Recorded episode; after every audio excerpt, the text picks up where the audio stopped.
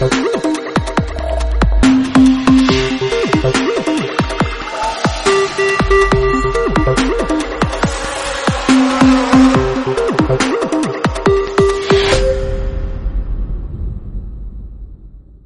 ¿qué tal? ¿Cómo estáis? Saludos de Fran Ciudad, bienvenidos a Ocio 2.0, este programa en el que David y yo recomendamos series, cine, videojuegos, literatura, de todo un poco para que, bueno, pues eh, disfrutéis de, del ocio en general y como habéis visto en la entrada, pues hoy os traigo un juegazo con mayúsculas como Red Dead Redemption 2 que quizás pues muchos de vosotros ya habéis jugado, pero para los que no, pues aquí tenéis esta recomendación. Puntos suspensivos jugadlo, jugadlo, por favor, jugadlo. Es un juegazo.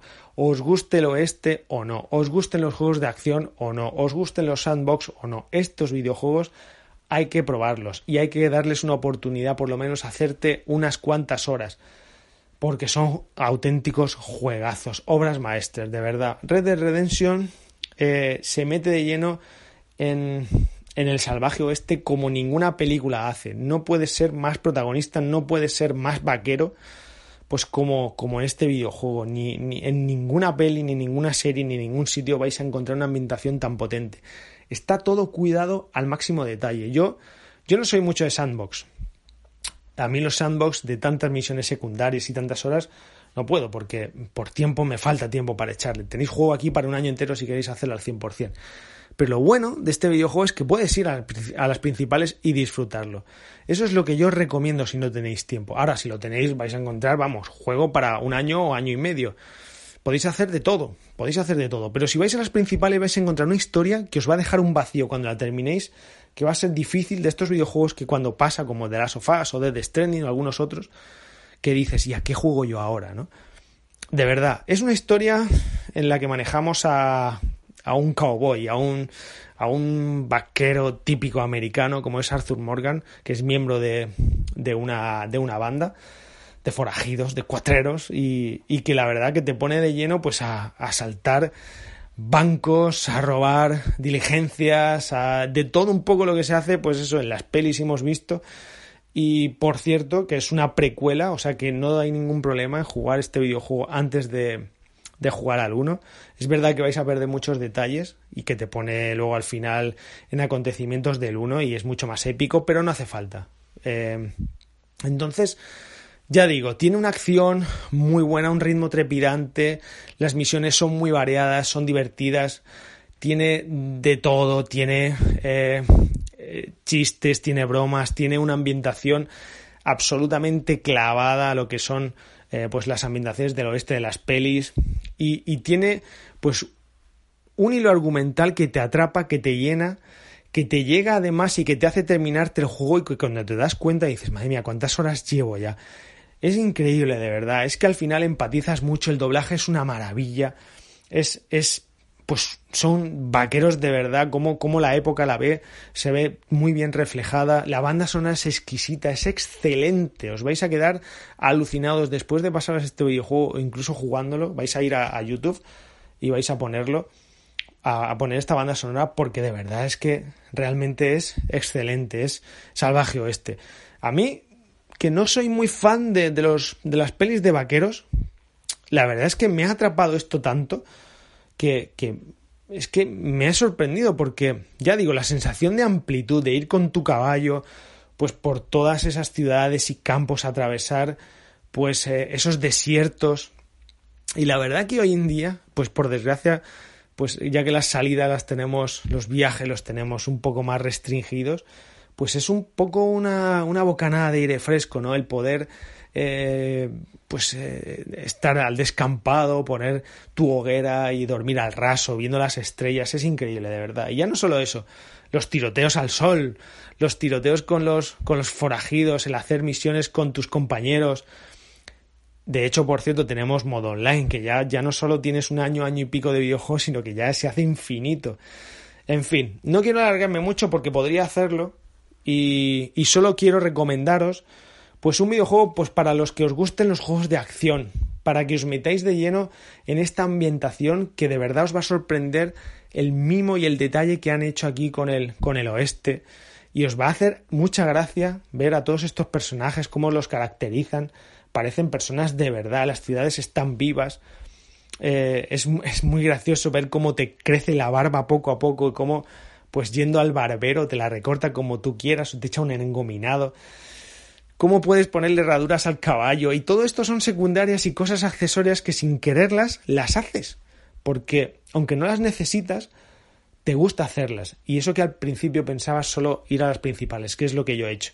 Misiones principales, como digo, con mucha acción, tenemos disparos, tiros, bueno, tenemos muchas armas, tenemos eh, el Eagle Eye, el tiempo bala, ya sabéis.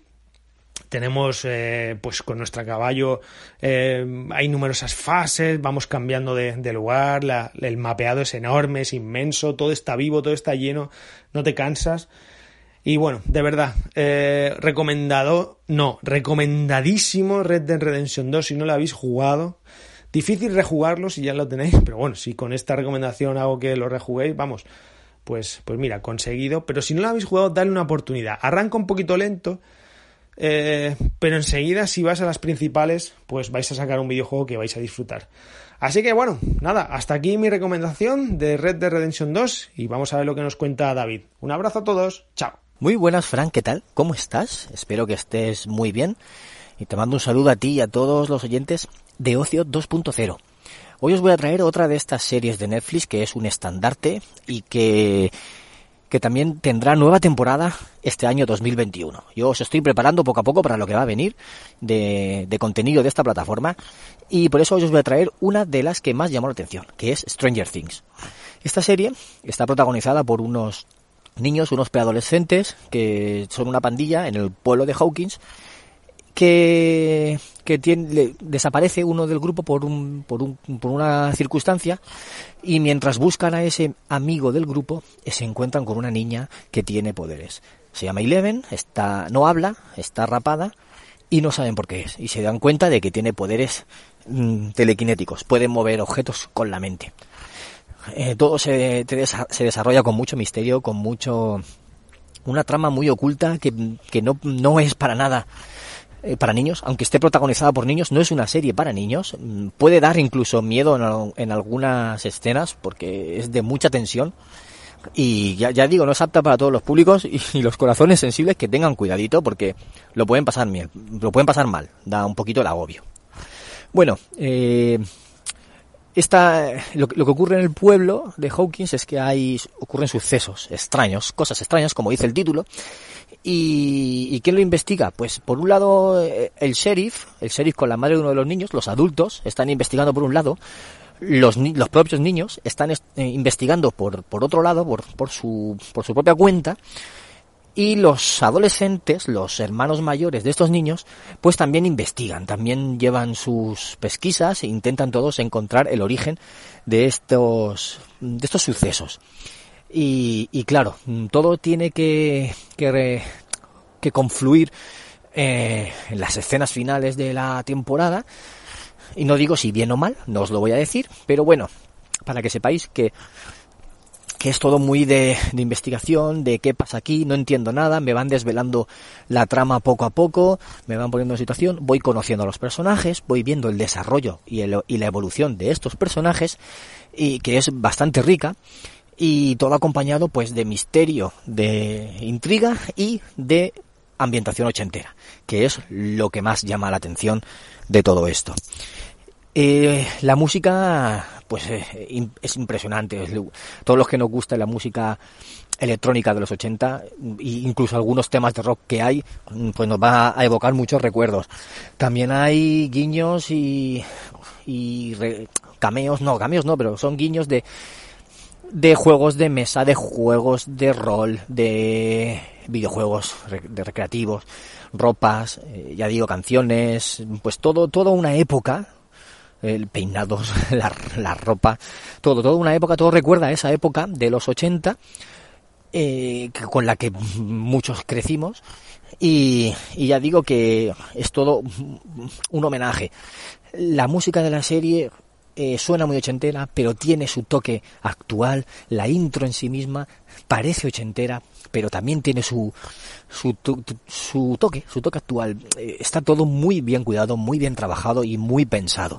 La verdad es que da gusto verla y, disfrutarla. Como decía, tiene tres temporadas que están completas ya en Netflix, que las podéis ver y disfrutar. Y este año tiene que, tiene que estrenarse la nueva, la cuarta temporada. Mm, se dijo, se rumoreó que iba a estar ambientada en Navidad y que se iba a estrenar en Navidad. Porque recordemos que en temporadas anteriores, pues eh, en verano se estrenó una que estaba ambientada en verano, en el final del verano. En eh, la segunda temporada se estrenó en Halloween y curiosamente estaba ambientada en Halloween y se dijo, se dijo que esta temporada nueva iba a estar ambientada en Navidad y que se iba a estrenar en Navidad, como ya he dicho pero por temas de COVID pues eh, se ve que no se pudo rodar y no se pudo llevar a cabo. Entonces ahora no sabemos si estará ambientada en esta época o no. O a lo mejor cambian, mm, pues no lo sabemos, ya, ya lo veremos, ya nos irán anunciando. Y recordad que fue un sleeper, fue una sorpresa, nadie conocía nada de esta serie, de repente la estrenaron en Netflix, la gente se volvió loca.